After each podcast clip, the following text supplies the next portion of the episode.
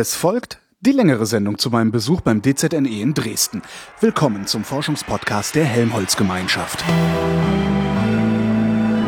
Resonator.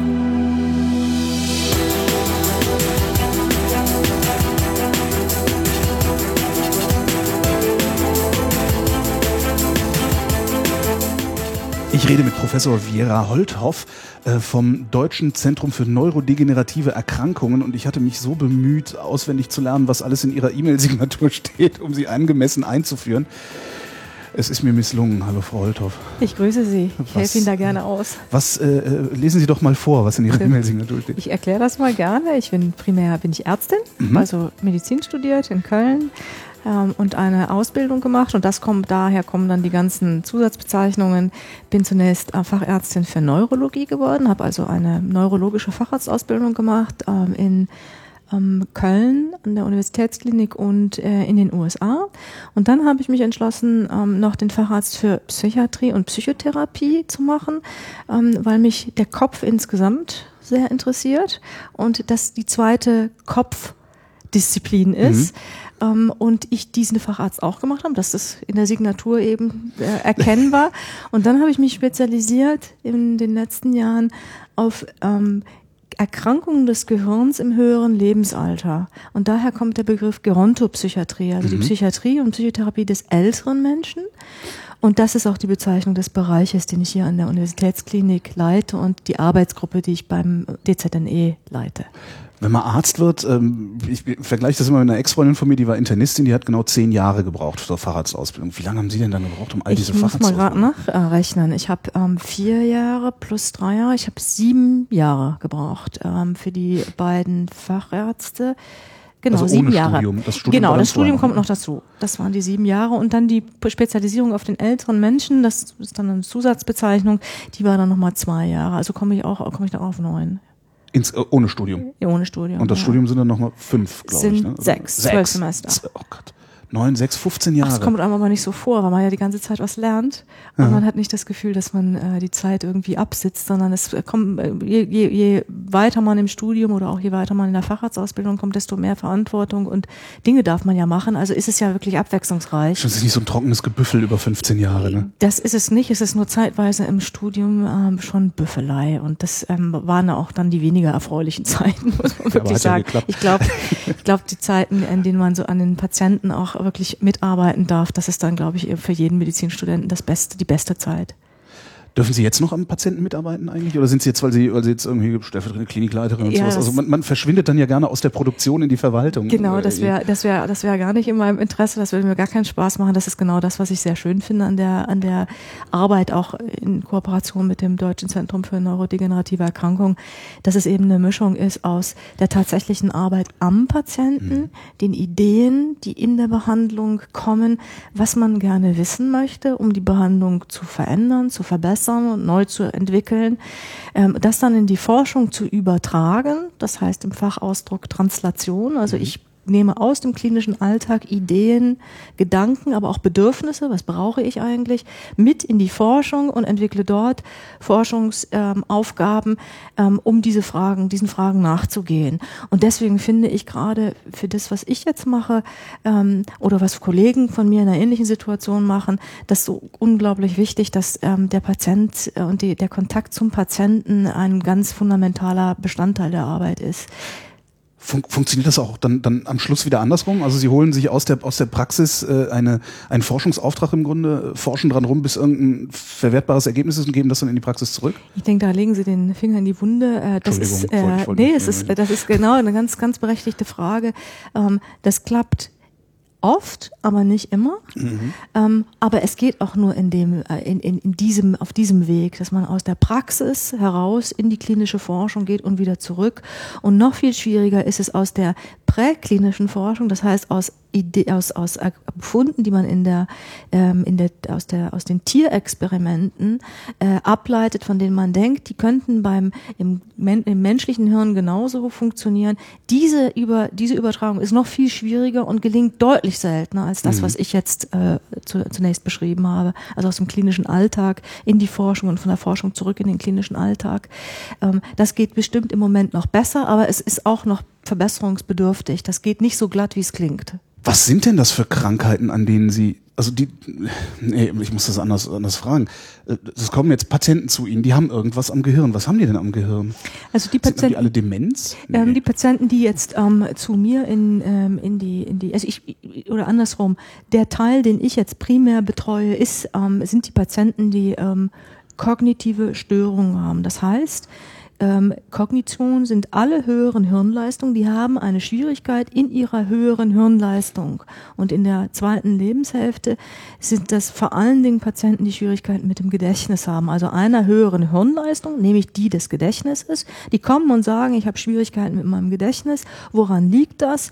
Wie können wir das behandeln? Und die Patienten schaue ich mir mit meinen Kollegen an. Das ist hier eine Universitätsgedächtnisambulanz.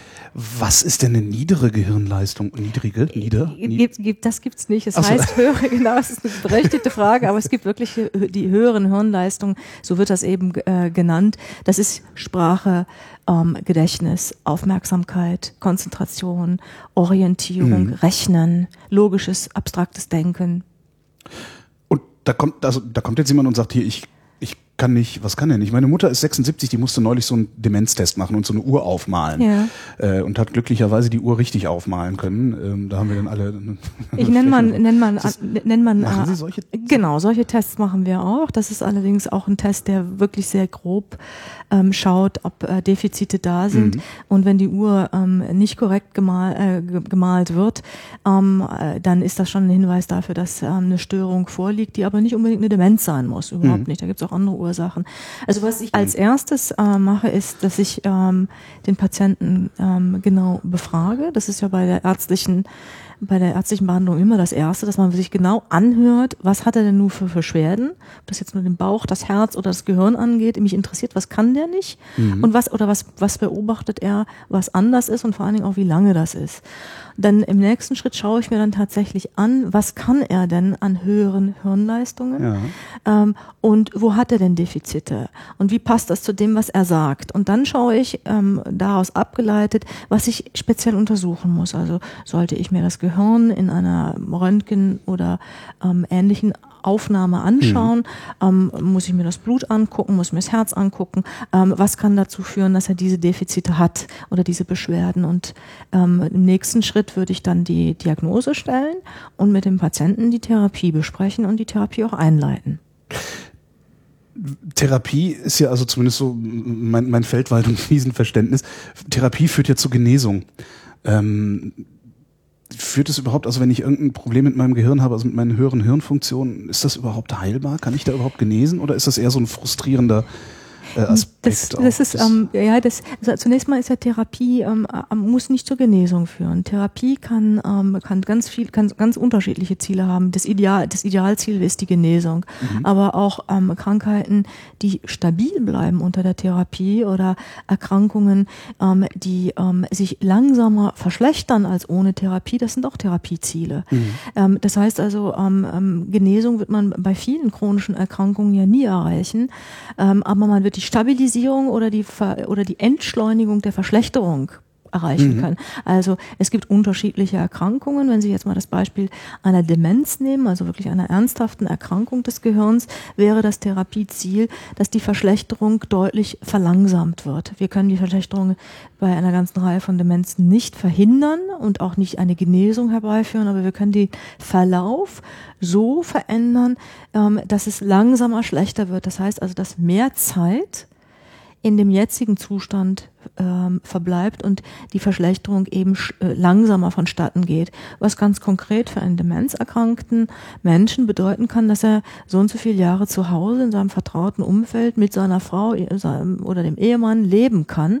während untherapiert die Demenz dazu führen würde, dass er innerhalb von ähm, im Schnitt neun Monaten in, in, in, in einem Heim landen könnte. Neun Monate, so schnell mhm, geht das. Das kann, ähm, je nachdem in welchem Stadium die Patienten kommen, ähm, neun Monate sein und im Schnitt kommen die Patienten auch in Deutschland trotz der ganzen Früherkennung und auch Aufklärung doch in einem Zustand, in dem man oft nicht mehr von einem frühen Stadium sprechen kann. Und ähm, neun Monate ist so, ist so eine Nummer, dass man sagt, das ist so die Zeit, die ab einem bestimmten Stadium dann einfach auch für den gleich alten Partner nicht mehr möglich ist zu das, beherrschen. Ja, das, das, das, ja. das hält ja keiner aus. Ja. ja. Und deswegen ist das, deswegen ähm, wäre das Therapieziel jetzt in diesem konkreten Beispiel nicht, dass wir die Demenz ähm, wegbekommen, mhm. weil wir das im Moment nicht können. Das ist sicher Ziel, aber es ist im Moment noch nicht möglich.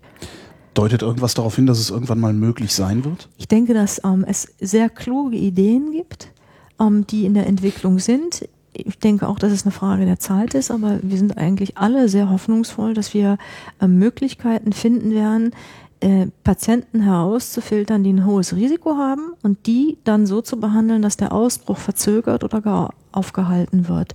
Ähm, das ist sozusagen die, die, die Ideallösung. Es bricht gar nicht erst aus. Mhm. Ähm, und die zweite, im ganz frühen Stadium ähm, einen, einen, einen Stopp zu setzen. Das wäre die, ähm, das wäre die zweite Gruppe, die wir hoffen, äh, behandeln zu können. Und ich denke, es ist eine Frage der Zeit. Aber nageln Sie mich jetzt nicht fest. Ähm, es gibt viele Forscher, die äh, sagen, in den nächsten zehn Jahren wird es große Fortschritte geben. Aber das haben wir vor zehn Jahren auch schon gehört. Und es gab Fortschritte, aber wir sind noch überhaupt nicht da, wo wir sein wollten nach zehn Jahren. Äh, wenn Sie Risikofaktoren sagen, also sind das Risikofaktoren im Sinne von äh, Übergewicht, also äh, Übergewicht und Herzinfarkt oder sind das eher Sachen, die Sie im Gehirn sehen können, wenn Sie ins Gehirn gucken? Also die Risikofaktoren, ähm, die wir kennen, sind, ähm, sind die Risikofaktoren, die auch fürs Herz das Risiko sind, also ähm, Diabetes, ähm, Übergewicht, äh, Hypertonus, also Bluthochdruck, ja, äh, okay. mangelnde hören, hören Bewegung. Aua, au. Also, also diese Dinge, aber dann auch mhm. die, die eine familiäre Belastung haben. Also mhm. in der, der in, äh, Patienten, bei denen die äh, Familie auch betroffen war, wobei es nicht heißt, dass es ähm, äh, eine familiäre Demenz sein muss. Das heißt also nicht, dass jeder äh, in einer bestimmten Vererbungsfolge diese Erkrankung bekommt, aber wo die Erkrankung einfach häufig auftritt, also irgendetwas da ist, was diese Familie anfälliger macht für mhm. eine Demenz. Sie sagten eine Reihe von Demenzen. Gibt es unterschiedliche? Ich sage, es gibt nur eine Demenz. Es gibt ganz unterschiedliche. Die häufigste, und das ist auch sicher die, an die Sie jetzt denken, ist die äh, Alzheimer-Demenz. Mhm. Ähm, das ist die bei weitem häufigste Demenz. Aber es gibt auch Demenzen, die entstehen dadurch, dass es immer, ähm, immer wieder ähm, Durchblutungsstörungen im Gehirn gibt und ähm, die kleine Narben setzen und die Narben sich so addieren, dass bestimmte, Trans äh, bestimmte Signalwege gestört sind und dadurch auch äh, Störungen der höheren Hirnleistung entstehen. Das ist die so, sogenannte vaskuläre Demenz oder aber eine Demenzform, die bei Parkinson-Patienten auftritt, mhm. also die kombiniert ist mit diesen Störungen in der Motorik der Patienten. Schüttellähmung hat man früher genau, gesagt. Genau, die Schüttellähmung. Heißt das heute also Patienten, so? äh, das ist, wäre die deutsche, okay, deutsche ja. Übersetzung, sonst sprechen alle von Parkinson Parkinson-Krankheit, ähm, weil das der, der auch der, der, der, der Erstbeschreiber der Erkrankung ist. Ähm, und ähm, die Patienten haben ein hohes Risiko, eine Demenz zu entwickeln, weil die Behandlung ähm, in, den Jahren, in den letzten Jahren deutliche Fortschritte erfahren hat und die Patienten einfach älter werden mhm. und die Erkrankung dann doch auch zu Störungen der höheren Hirnleistung führen kann. Immerhin in einem Drittel der Patienten. Das ist ziemlich viel. Das ist auch viel. Also auch da ist die Forschung ganz emsig, ähm, das zu verhindern. Also mhm. die Patienten gleichermaßen in ihrer Beweglichkeit gut zu behandeln und auch in ihrer höheren Hirnleistung. Ist Demenz denn immer eine Störung der Signalwege im Gehirn oder was ist Demenz denn dann eigentlich genau? Ich dachte, man, ich hatte gedacht, ich wüsste das, aber natürlich weiß ich also nicht. Wir haben in der Medizin, und das macht es ja auch so schön übersichtlich, ähm, das, was man ein Syndrom nennt. Das heißt, es ist eine Sammlung an ganz bestimmten Symptomen, also Beschwerden. Mhm. Und die Demenz ist definiert als ein Mensch, der Schwierigkeiten hat, in mehr als einer Funktion seiner höheren Hirnleistung, also das Gedächtnis und eine weitere, zum Beispiel die Sprache oder die Orientierung oder das Rechnen. Und diese Symptomatik muss sechs Monate bestanden haben und sie muss sich verschlechtert haben. Okay, das ist jetzt also nicht das so. Das sind sozusagen die Kriterien. Keine, ich kann mir keine Namen merken und verfahre mich ständig. Das ist jetzt aber nicht Demenz, ne? Also Ganz genau, das sind Beschwerden, die Sie haben und müsst jetzt gucken, in welchem Zusammenhang die auftreten, weil sie müde sind, weil sie generell keine tolle ja. Orientierung haben und sich sowieso ihr Leben lang schon immer im Verfahren ja, haben. Genau. Ähm, also wir gehen davon aus, dass es dann etwas Neues ist, dass es auffällt und mhm. es fällt so auf und das ist das wichtigste Symptom bei der Demenz und das ist eben das, was Sie wahrscheinlich genau nicht haben, ist, dass es Ihren Alltag so stört, gestört, dass sie ihren normalen Alltag nicht bewältigen können. Ja. Also, dass meine Gedächtnisstörungen so sind, dass ich meinen Haushalt nicht mehr in der Form führen kann, wie ich es gewohnt bin, weil ich zum Beispiel vergesse einzukaufen oder dreimal hintereinander einkaufe und der Eisschrank ähm, im Prinzip überquillt. Ähm, also, dass der Alltag wirklich gestört ist. Und mhm. ähm, es gibt viele Patienten, die zu uns kommen und sagen, ähm, ich habe Schwierigkeiten mit dem Gedächtnis, ich merke mir die Namen nicht, ich bin, ich laufe in ein Zimmer und weiß nicht, was ich da wollte. Und da ist dann meine Frage, ähm, was ist im Alltag? Dann sagen die, naja, den Alltag, den schaffe ich natürlich, aber das ärgert mich. Und dann interessiert mich, was machen die Leute? Was macht derjenige, der zum Beispiel Namen, ähm, Namen vergisst? Und dann wäre meine Frage, wenn Sie den Namen vergessen haben und ich würde Ihnen eine Liste mit zehn Namen geben, würden Sie dann den Namen, der Ihnen entfallen ist, würden Sie den wiedererkennen? Und dann sagen die Patienten, die keine Demenz haben, ja, na, selbstverständlich erkenne mhm. ich den dann wieder, der liegt mir quasi auf der Zunge, aber ich komme nicht drauf. Ähm, oder aber der Patient, der in ein Zimmer läuft, den frage ich, was machen Sie denn, wenn Sie in dem Zimmer sind ähm, und nicht mehr wussten, was Sie wollten? Dann sagen die, die keine Demenz haben, naja, ich gehe zurück und überlege, gut, jetzt wo warst du jetzt und was hast du gewollt? Ach, und dann fällt's wieder ein. Und das sind Kompensationen, also Ausgleichsstrategien, ähm, die die dann anwenden können, diese Menschen. Und das ist das, was ein Demenzerkrankter nicht kann. Bei mhm. dem Demenzerkrankten ist dieser Name tatsächlich nicht abrufbar. Das heißt, er kann noch so viele Namen sehen, der wird sie nicht gut, der wird diesen Namen nicht erkennen. Der ist einfach, der greift ins Leere. Mhm. Und der wird in dem nächsten Zimmer nicht mehr wissen, was er wollte. Und der wird, dem wird es auch nicht helfen, die Gedächtnisstütze, ich gehe zurück und rekapituliere, was habe ich denn gemacht, das hilft dem dann nicht. Und das sind so Dinge, an denen ich sehen kann, funktioniert das Gehirn in der Gesamtheit nicht mhm. oder ist mal Passagier der Zugriff verhindert oder erschwert, aber es gibt Mechanismen, das auszugleichen. Und das wäre jetzt, wenn Sie ein schlechter Orientier, eine schlechte schlechte Orientierung hätten, sich immer verfahren, dann würden sie sich ein Navi kaufen oder würden sich irgendwelche genau. Gedächtnisstützen. Ja. Ich habe einen, einen, einen Herrn, der mal zu mir kam und sagte, ich habe eine so total schlechte Orientierung mein Leben lang gehabt. Und jetzt stört mich das, wenn ich jetzt in diese großen Parkhäuser fahre, die gab es ja früher nicht. Ich vergesse immer, wo ich mein Auto stehen habe. Ja. Und da habe ich mir überlegt, wie mache ich das? Und dann hat er sich überlegt, jedes Mal, wenn er parkt, nimmt er sein Handy und fotografiert den Parkplatz. So mache ich ja, das auch. Strategie, ja, ja so ganz genau. Und der Demenzerkrankte würde eben leider nicht darauf kommen, das so zu machen und er würde auch nicht daran denken, dass er es aufgenommen hat, wenn es dann eine Stunde später darum geht, das Auto wiederzufinden. Er hätte es dann vergessen. Würde er nicht daran denken, dass er es aufgenommen hat, weil er, weil er, weil, weil es zum gesamten Komplex gehört, den er vergessen hat, oder weil er sowieso alles vergisst? Nein, aber das würde, er, er vergisst nicht alles. Es gibt Erinnerungen, die, ähm, die alt sind, die ähm, ganz lange erhalten sind, die sind mhm. in seinem Gedächtnis und die sind auch abrufbar. Aber er vergisst wesentliche Anteile des kurzfristig Zurückliegenden. Das heißt, er wäre nicht in der Lage, sich hinzusetzen und zu überlegen, ah, da bist du reingefahren, dann bist du eine Etage hochgefahren, also hier auf der Etage müsste es sein. Er kann diesen Film nicht vor seinem inneren Auge ablaufen lassen und das rekapitulieren, wo das gewesen sein könnte. Und in dem Falle würde ihm ja auch einfallen, ach, und dann hast du es doch aufgenommen mit der Kamera. Mhm. Das vergisst er. Diesen ganzen, diese ganze Episode, mhm. deswegen heißt es auch episodisches Gedächtnis, diese Episode, die ist dann ausgeschaltet. Da hat er vielleicht noch Ideen, ah, du bist doch hier reingefahren, aber er hätte diesen Film nicht mehr und er könnte die Episode nicht zusammensetzen. Und das macht natürlich jedes Erinnern für einen Menschen unglaublich schwer, weil Gedächtnisstützen nicht nutzbar sind. Ähm, und das unterscheidet jemanden, der vergesslich ist, aus welchem Grund auch immer, weil er übermüdet ist, weil er nicht genug trainiert, weil er lang, also langweilig geworden ist mhm. in seiner Gedächtnisfunktion, unterscheiden vom Demenzerkrankten. Wie trainiert man denn sein Gedächtnis? Da gibt's gute Methoden und man also weiß. Also so als, als Nicht-Dementer? Genau, also als Gesunder. Ja. ja, das muss man auch sagen. Also die, die, das Training bei Demenzerkrankten ist ein völlig anderes Training als bei einem gesunden älteren Menschen. Das Training eines gesunden älteren Gehirns funktioniert so, ähm, dass vor allen Dingen Ziel sein muss, dass auf mehreren Ebenen gleichzeitig trainiert wird. Ich nehme mal ein Beispiel. Es reicht nicht, sich hinzusetzen und Kreuzworträtsel zu machen. Mhm. Ähm, und zwar deswegen, weil die Kreuzworträtsellöser mit 75 oder 80 Jahren seit 30 Jahren Kreuzworträtsel machen. Das heißt, das läuft sozusagen ohne große Anstrengung des Gehirns ähm, vonstatten. Das, was das Kreuzworträtsel zum Training macht, ist eins zu nehmen, bei dem man echt tüfteln muss, bei dem ein, Zeit, Zeiträtsel. Ja, genau, Zeiträtsel Zeiträtsel. oder auch solche Rätsel, so ähm, Wörterrätsel, wo man aus einem Gewirrwarr aus Buchstaben die Wörter heraus mhm. herausscannen muss. Also wo man sich richtig Mühe geben muss, ganz genau hinzugucken, aufmerksam zu sein und das Wort zu erkennen. Und damit hat man mehrere höhere Hirnleistungen gleichzeitig trainiert. Also es muss so sein, dass sie tüfteln oder puzzeln oder Skat spielen, also Strategiespiele mhm. oder ähm, äh, Dinge zu machen, äh, trainieren, wo sie motorische Übungen, also Gymnastikübungen machen und gleichzeitig Rhythmen befolgen, also wo sie immer das Gehirn mehr, mehr als in einer Funktion trainieren. Und das Wichtige ist, es regelmäßig zu machen und es aber auch mit Spaß zu machen. Das ändert sich nämlich im Alter nicht. Das, was einem keinen Spaß macht, macht man auch nicht. Auch nicht aus Vernunft oder nur sehr begrenzt. Ähm, also es muss, man muss etwas finden, was einem Spaß macht. Und da gibt es Menschen, die puzzeln wie ihr Leben gern, andere, die spielen total gerne Skat, andere sitzen lieber da und machen die Kreuzworträtsel. Also man muss was finden, was man gerne macht, damit man es auch häufig genug macht. Hirnforschung.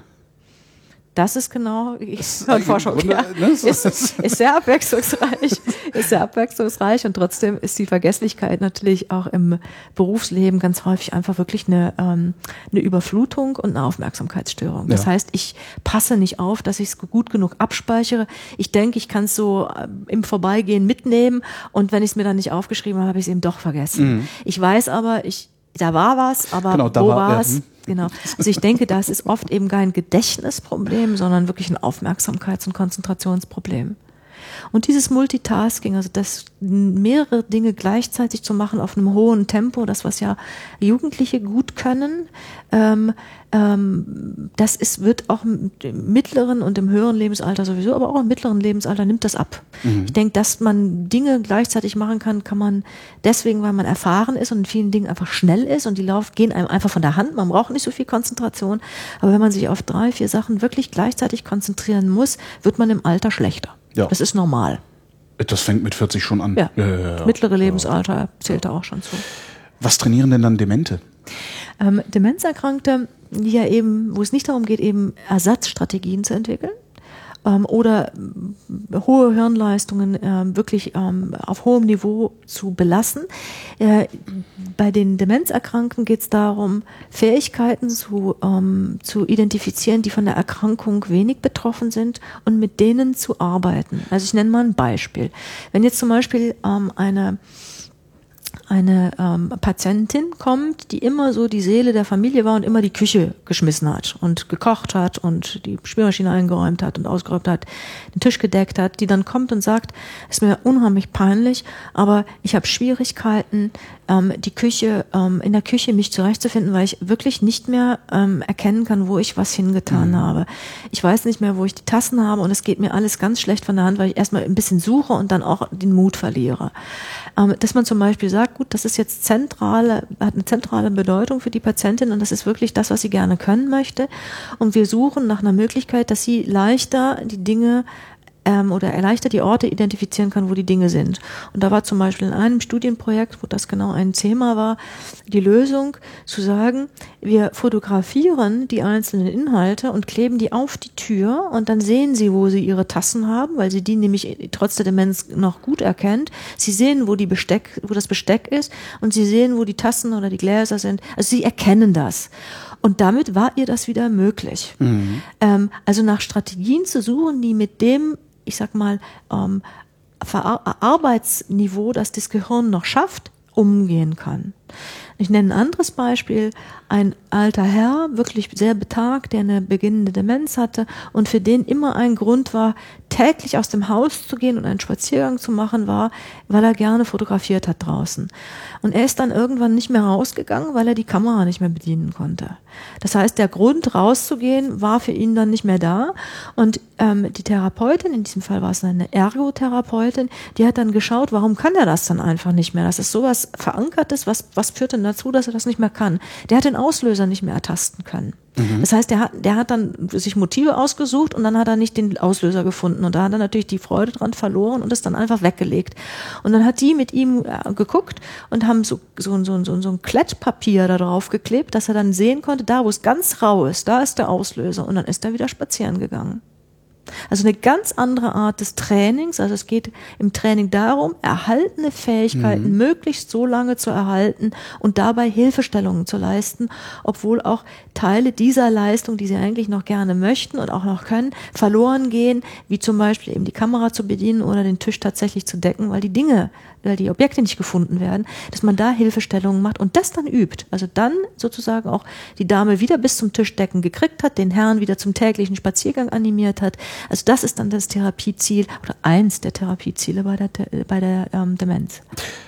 Das geht also tatsächlich so weit, dass ich einzelne Objekte nicht mehr erkenne, also dass ich eine Tasse nicht mehr als Tasse identifizieren kann. Ähm, da in, in der, innerhalb der Demenz ist das eine, eine, ein Defizit, das sie später entwickeln. In, in diesem Fall von der Dame, ähm, dessen Beispiel ich jetzt äh, beschrieben habe, war es so, dass sie nicht mehr äh, registriert hatte, wo die Tassen abgestellt waren. Wenn sie die dann gesehen hat, sie sehr, sehr wohl erkannt, mhm. aber das war dann der achte Schrank, den sie aufgemacht hat. Und dann hat sie natürlich einfach nicht mehr den Tisch gedeckt. Das ist halt frustrierend, ja, ja. Es genau. ist unheimlich ist, äh, frustrierend und die Patienten merken das ja auch. Das wäre also, jetzt nämlich die Frage. Die vergessen man, das zwar wieder. Das? Also. Ja, die vergessen das dann zwar wieder, dass sie so frustriert waren, aber in dem Moment sind die unheimlich entmutigt und stellen Aktivitäten einfach ein. Und oft merken wir gar nicht, woran es denn gelegen hat, dass plötzlich solche Dinge nicht mehr klappen ähm, und, ähm, und warum sie es nicht mehr machen. Und deswegen ist es wichtig, dass man, äh, dass das Training daran besteht, diese äh, Fähigkeiten und die sind vor allen Dingen in der Generation im Alltag. Ja, das ist ja das Leben, ist ja vornehmlich Alltag mhm. und äh, vielleicht auch ähm, einige kulturelle Dinge in der zweiten Lebenshälfte, die so zentrale Bedeutung haben. Ähm, und dann kommt natürlich auch gleich die Familie und dazu gehört, wenn die Enkelkinder kommen möchten, man einen Kuchen hinstellen kann und Kaffee trinken können. Und wenn das nicht mehr geht, ist das furchtbar. Das ist ganz, ganz tragisch für die Patienten. Ist das, ähm, das, das Leben mit der Demenz, ist das ist das so ein, so ein Zustand, der, der schubweise auftritt, in dem man sich dann wiederfindet, oder ist das eigentlich was, was einen die ganze Zeit begleitet? Also habe ich gute Tage, schlechte Tage, ja. oder ist es äh, so, so, so ein ich weiß, was Sie meinen. Also äh, so, so, gute Tage, schlechte Tage im Sinne von nicht, nicht gesunde Tage, sondern genau. einfach welche, wo es besser vertan ist. Also ja, was, das was, was ich so wie bei Multipler Sklerose beispielsweise ja. gibt es einen Schub und äh, aber der hört auch wieder auf das, im Idealfall. Ne? Ja, das, das ist ähm, äh, bei der Demenz so nicht. Das kann man dann nicht vergleichen mit der mit der MS, ähm, sondern es gibt Demenzformen, die werden ganz langsam, aber doch eben fortwährend schlechter. Mhm.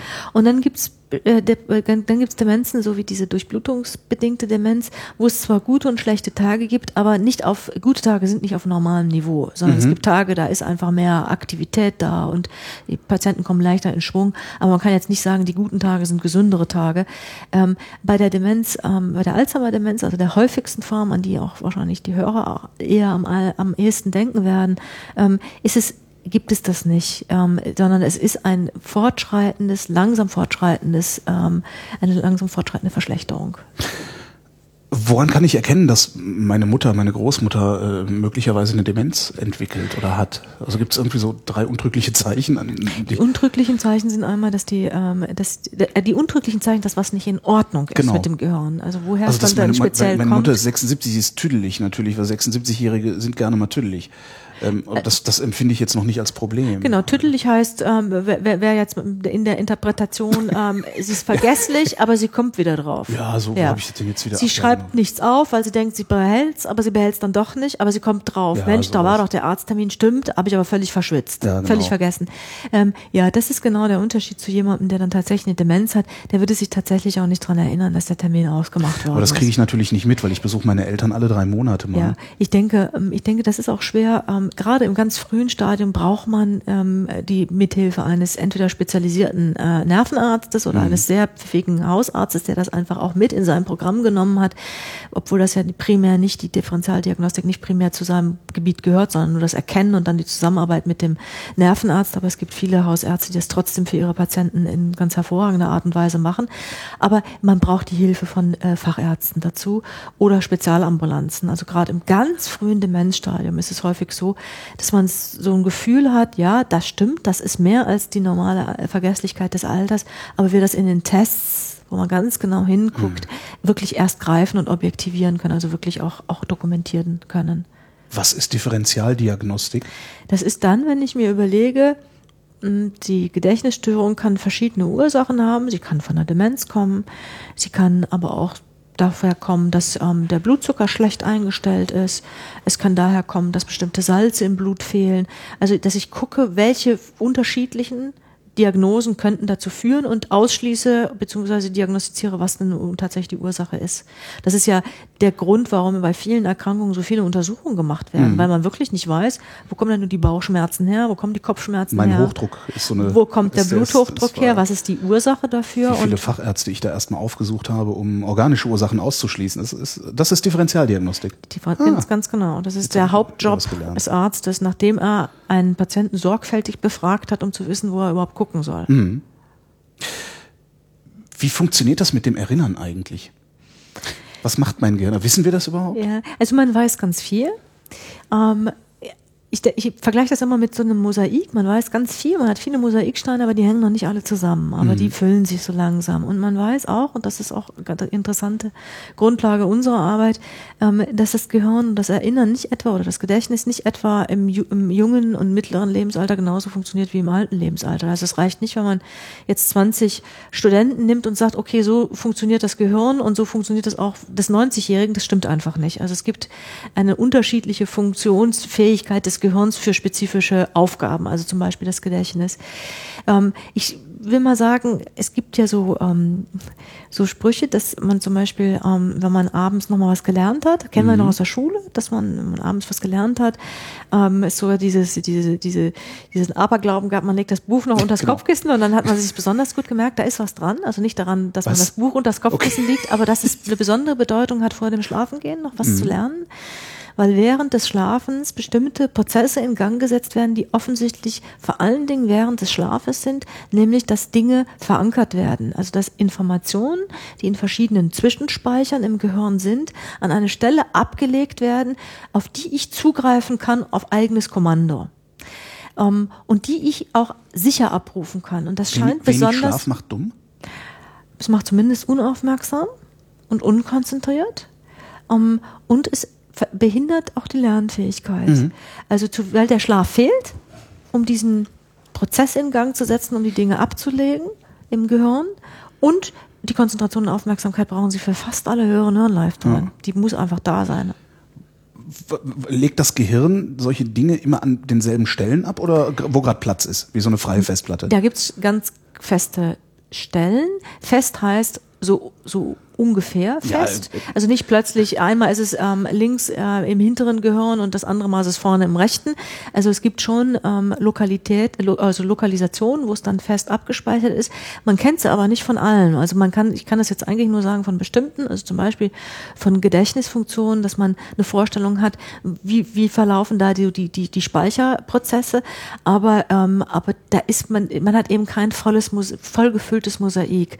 Ähm, und man weiß auch ziemlich genau, wo ist denn das Sehen und wo sind so Dinge, die ich assoziieren muss, wenn ich sehe. Also wenn ich sie zum Beispiel sehe, äh, bin ja vorhin kurz rausgegangen, komme wieder rein, dann kann ich ohne Mühe abrufen, ich habe ihn begrüßt, er saß da, hat mhm. irgendwie was gelesen, dann ist er reingekommen, das hat er an, das ist seine Stimme. Also wo kriege ich diese ganzen Informationen denn in dem Moment her, wo ich sie wiedersehe? Ja. Die kriege ich aus ganz verschiedenen äh, Regionen des Gehirns, aber das läuft automatisch, das ist ganz automatisch. Das heißt, es scheint also Informationen zu geben, die gebündelt abgelegt werden. Also gebündelt heißt, wenn ich ein Detail davon abrufe, kommen die anderen Details automatisch, automatisch mit. Mhm. Die müssen aber nicht an derselben Stelle sein, sondern die Verknüpfung ist aber so, dass wenn ich äh, ihre Stimme höre, ich ein Bild von ihrer Person plötzlich ja. vor Augen habe, wenn ich das will. Ja? Sofort da. Selbst wenn sie das nicht wollen. Kommt es sofort ne? wieder. Ja. Also das, äh, ja. ja. Und, das, da, und das ist das Tolle am Gehirn. Das heißt also, es, ich, ich speichere Informationen im Kontext ab was ja die Pädagogen auch nutzen, dass sie sagen, Detailwissen ist viel einfacher abzuspeichern, wenn es einen Kontext gibt, mhm. also einen Zusammenhang gibt. Das nutzt diese, diese Eigenart des Gehirns. Und ich weiß eben auch, das macht auch die, die, den Reichtum meiner Erinnerungen eben auch aus, dass ich an eine Sache denke und, und plötzlich ein Film abläuft oder eine Stimme abläuft oder ich ganz viele Assoziationen, also zusätzliche Erinnerungen habe. Also das, dieser Reichtum an Erinnerungen ist wirklich abhängig von dieser Komplexität, also von diesen verschiedenen Aspekten, die gleichzeitig abgerufen werden. Ähm, und wenn Sie jetzt nochmal fragen vom Gedächtnis, wie funktioniert das? Ich ähm, ich speichere etwas ab im Zwischenspeicher und damit dieser Zwischenspeicher sozusagen in den nächsten Speicher umgewandelt werden kann, hilft die Wiederholung. Auch mhm. das nutzen wir, wenn wir was lernen. Lernen ist übrigens Gedächtnis. Ne? Ja. Lernen ist ja Gedächtnis. Ähm, das heißt, ich brauche also eine Wiederholung. Manchmal brauche ich mehr Wiederholung, manchmal weniger Wiederholung. Im Alter brauche ich grundsätzlich mehr Wiederholung. Und je öfter ich das wiederholt habe, desto besser ist es abrufbar. Also, dass es eine Steigerung gibt. Und dieses Abrufbare, das ist dann nicht derselbe Ort im Gehirn wie der Zwischenspeicher. Also, es gibt zum Beispiel Menschen, die haben eine Störung im Zwischenspeicher, zum Beispiel die Demenz oder Patienten, die plötzlich einen Herzstillstand haben und eine, und eine Wiederbelebung bekommen, die ganz bestimmte Regionen des Gedächtnisses gestört haben und diesen Zwischenspeicher wirklich verlieren in ihrer mhm. vollen Funktion und dennoch alte Erinnerungen haben, die sie ja wohl abrufen können. Das liegt also woanders. Aber die kriegen da keine neuen mehr rein? Die kriegen ganz schwer bis gar keine neuen rein, ja. Da gibt's ja auch, auch, auch Fallbeispiele.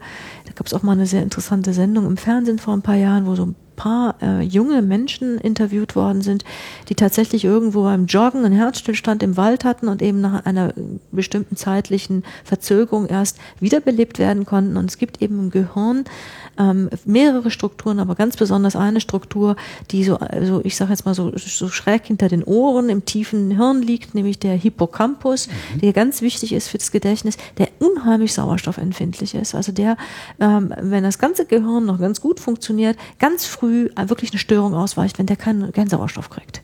Und das waren äh, so Fälle, die, die dann ähm, Fälle von, von jungen Menschen, die dann eine Hippocampus-Funktionsstörung hatten, die also völlig normal intelligent waren, ein tolles tolles Wissen hatten bis zu diesem Zeitpunkt und riesige Schwierigkeiten hatten, ähm, neues äh, Wissen äh, zu behalten. Und da ging es eben in der Forschung auch darum, wie kann man denen helfen. Da ist man sicher noch nicht weit genug, um denen helfen zu können. Neues Wissen, auch in, im Sinne von, ich bin in einer neuen Stadt und muss mich hier orientieren? Ja, ganz genau. Also das ist auch, da ist, äh, neu, da ist, da ist ganz wichtig, so dieses, ähm, diese, diese innere Karte zu entwickeln. Mhm. Und dazu braucht man ja unbedingt das Gedächtnis und diese Karte abrufen zu können und die Karte zu füllen, indem ich mir bestimmte Regionen, also wenn Sie eine neue Stadt erkunden, dann äh, merken Sie sich ja bestimmte, bestimmte Orte, die Sie mhm. jetzt besonders interessant fanden oder auch besonders hässlich fanden. Und so entsteht ja so eine Karte, ähm, eine Orientierungskarte. Und wenn Sie das wiedererkennen, dann wissen Sie, ich war da schon. Das habe ich schon mal gesehen, das fand ich hässlich.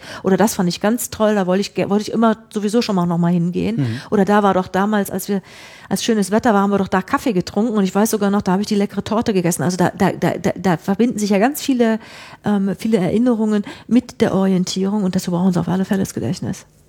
Auf welche Weise gucken Sie den Leuten eigentlich in den Kopf? Ähm, da gibt's verschiedene Möglichkeiten. Es kommt darauf an, aus welchem Grund ich das mache. Also ich gucke denen in, die, äh, in den Kopf, indem ich die Funktion ihrer ähm, ihren höheren, höheren Hirnleistungen teste. Also ich gebe den Aufgaben und gucke, mhm. wie, wie, wie gut funktioniert das Gehirn desjenigen.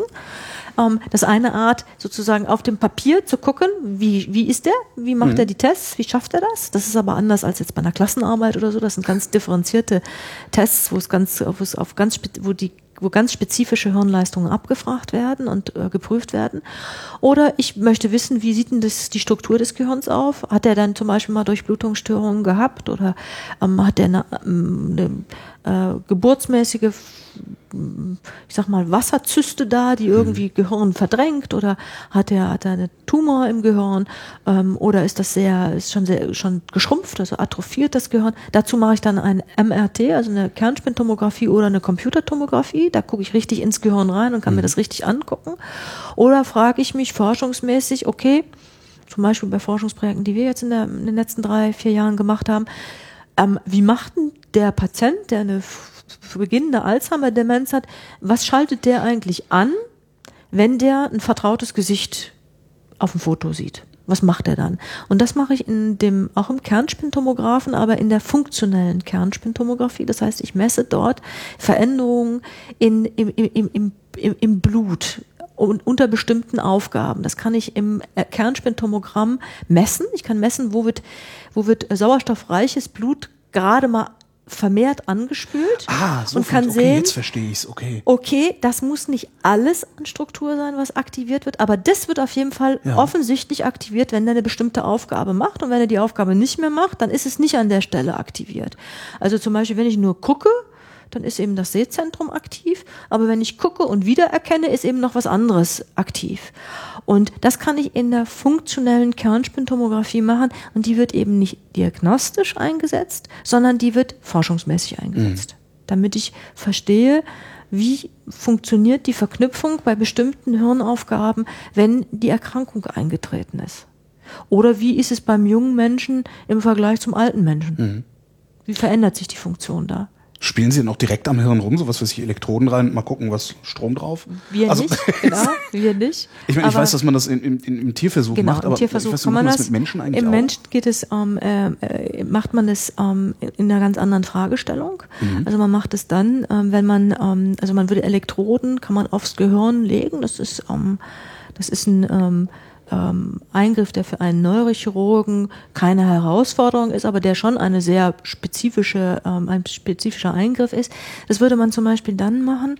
Ähm, ich nenne mal zwei, ähm, zwei mögliche Ursachen, wann man zu so einer Maßnahme greifen würde. Das einmal, wenn ich schaue, wo ist der epileptische, also für epileptische Anfälle, wo ist der der das Hirnareal, das offensichtlich am ehesten dafür ähm, verantwortlich ist, dass ich entfernen möchte und an welcher Stelle ist es? Kann ich das ohne wesentliche Funktionen des Gehirns zu beeinträchtigen machen oder liegt es mitten in einer Region, die wichtig ist für andere Funktionen? Also um das zu identifizieren und ganz klar herauszuarbeiten. Das ist eine äh, Möglichkeit, ähm, wo man das, äh, wo man das brauchen kann. Oder auch, wenn ich Tumorgewebe entfernen will, bis wohin kann ich gehen? Ab wo braucht er das, wenn er zum Beispiel spricht? Ja. Also wo ich einfach ganz eng eingrenzen möchte, wo kann ich Gewebe wegnehmen, um eine Erkrankung zu behandeln?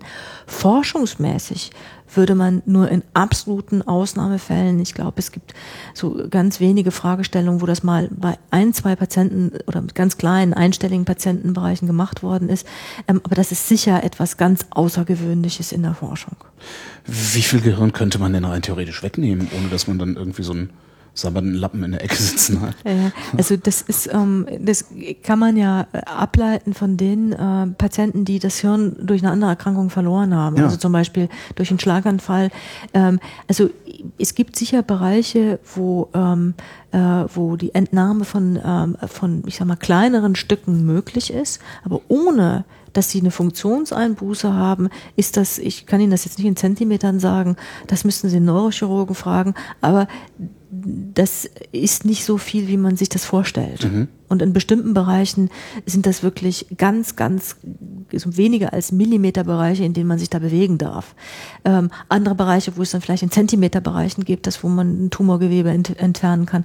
Aber wenn Sie Zentimeter wissen möchten, müssen Sie einen Neurochirurgen fragen, der macht das nämlich. Suche ich mir einen Neurochirurgen. Suche sich einen Neurochirurgen, ja. Das ist ein, auch eine sehr, also ganz tolle Chirurgie. Das ist, da muss, hat da, da muss man eben extrem sparsam arbeiten. Mhm. Die Erkrankungen, mit denen Sie zu tun haben, enden alle im Tod oder? Also Demente sterben ja, also, an der Demenz. Also die, die jetzt in der Gedächtnissprechstunde sind ähm, und wo es um die Gedächtnisstörung geht ähm, und die sich als Demenzerkrankung herausstellen, ja, die Patienten sterben aber nicht an der Demenz, sondern sterben an Komplikationen der Demenz. Also die Demenz selber führt ja dazu, dass die Hirnfunktion immer weniger mhm. wird, aber die kann man ja über lange Zeit durch externe Hilfe auf äh, also auch, auch, auch ausgleichen, indem man beim Füttern hilft, beim Waschen hilft, beim Gehen hilft.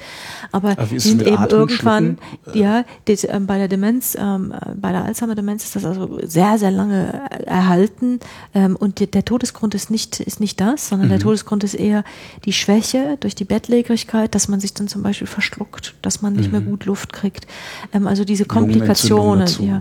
Aber die, die Gerontopsychiatrie, die Psychiatrie des alten Menschen, ist nicht nur die, die, die Psychiatrie der Demenzerkrankungen, sondern es gibt auch Depressionen im hohen Lebensalter, die auch dazu gehören ähm, und, ähm, und die sehr gut behandelbar sein können in, in, in den überwiegenden Anteil der Patienten.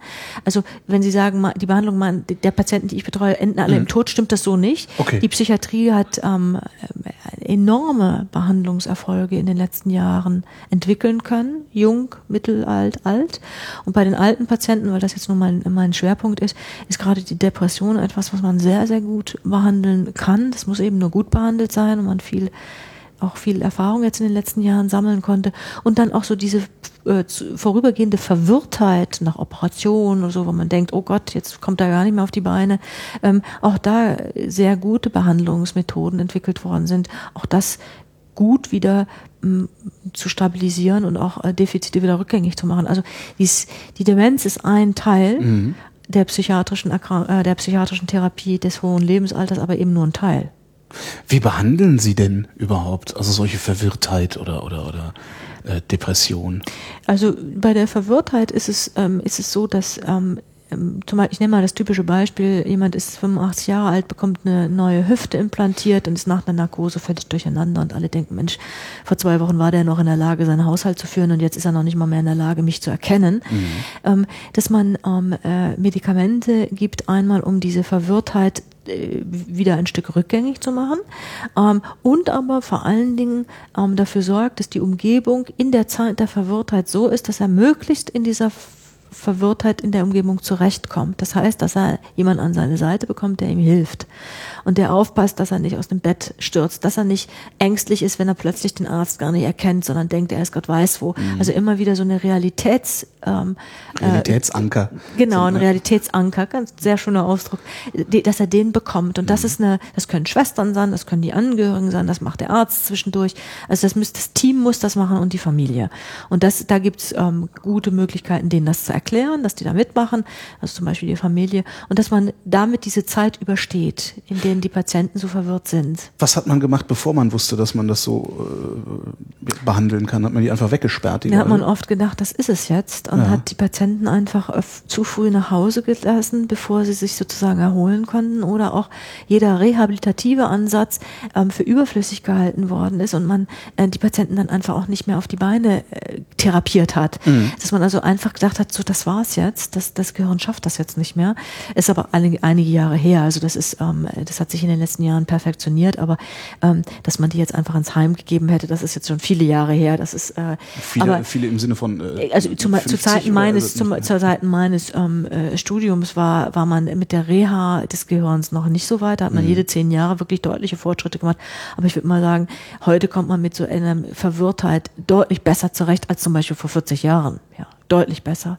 Und dass das kein Grund sein äh, darf, die Patienten zum Beispiel auch nicht mehr zu operieren, ne? äh, im hohen Lebensalter. Mhm. Sie dann auch ja, gerne, gerne mal gefordert. Ne? Ja, gerne mal gefordert, genau. Aber wenn man sieht, wie, äh, wie fett die dann zum großen Teil wieder rauskommen, das ist schon toll. Und auch wie, wie engagiert diese Generation ist, der jetzt so 75 bis 85-Jährigen, die wollen auch wirklich. Also viele davon profitieren in vollem Umfang von so einer Operation. Wenn ich, äh, man sagt ja so gerne, den Verstand verliere, also wenn ich, wenn ich langsam ja, dement werde, merke ich das eigentlich im Moment der Demenz oder also stehe ich neben mir und merke, ah, ich habe schon wieder was vergessen oder also wie, wie, wie ist mein, mein, mein Erleben in, in dem Moment? Kann man das beschreiben für jemanden, der es nicht hat? Also ich kann ich kann es sicher nur beschreiben aus den Beschreibungen der Patienten selber. Also ich glaube, das ist eine Situation, in die sich keiner hineinversetzen kann, mhm. wenn er es nicht selber erlebt. Und ich glaube auch, dass man sich nicht gut als Außenstehender in jemanden hineinversetzen kann, der so jemanden auch pflegt. Also die Ehefrau, der Ehemann, die Kinder. Ich glaube, die Situation muss man wirklich am eigenen Leibe spüren, um den vollen Umfang dieser Belastung ähm, ähm, wirklich zu erahnen. Aber das, was Patienten berichten, ist, ähm, äh, dass, sie, äh, dass, die, dass die Entmutigung da ist, um, dass auch am Anfang die Traurigkeit, dass sich was verändert oder auch die Traurigkeit darüber, dass es Konflikte mit dem Partner gibt. Das nach dem Motto, das habe ich dir doch schon tausendmal gesagt. Mhm. Wieso vergisst du das denn immer? Nimm das doch mal ernst. Also eher aus diesen Konflikten auch eine Belastung entsteht. Aber als Außenstehender ähm, bin ich immer wieder überrascht, ähm, wie wenig Leidensdruck in Anbetracht der Erkrankung doch bei vielen ähm, zumindest außen nach außen erkennbar ist. Wobei ich immer sagen muss, wir wissen nicht, was, was innen ja. da ist. Aber außen erkennbar würde man erwarten, dass über ganz lange Zeit eine große Verzweiflung eigentlich da sein müsste, und zwar permanent. Das ist es nicht. Ähm, was ein Segen für die Patienten ist, was sicher schwer für die Angehörigen ist, dass sie denken, die immer wieder es, denken, ah, jetzt geht's wieder. Ja, das geht wieder. Oder warum nimmt denn der das überhaupt nicht so, äh, warum nimmt er das überhaupt nicht so tragisch wie ich? Warum mhm. findet er das nicht schlimm? Das war immer so ein intelligenter und anspruchsvoller Mann und jetzt reicht ihm, wenn er weniger macht. Warum ist das so? Und dazu gehört dann eben eine gute Aufklärung der Familien. Also, dass die Familien wirklich auch wissen, es ist jetzt die Krankheit, mit denen sie kämpfen und es ist nicht der Ehemann, mit dem sie kämpfen und sie äh, oder die Ehefrau, äh, dass sie das sehr wohl unterscheiden. Ist diese Altersdemenz eigentlich was, womit wir alle rechnen müssen? Mein Internist hat mal gesagt, die Frage ist gar nicht, wann sie, äh, ob sie Hämorrhoiden kriegen, die Frage ist wann. Ist das, ein bisschen stimmt das natürlich für die Demenz auch.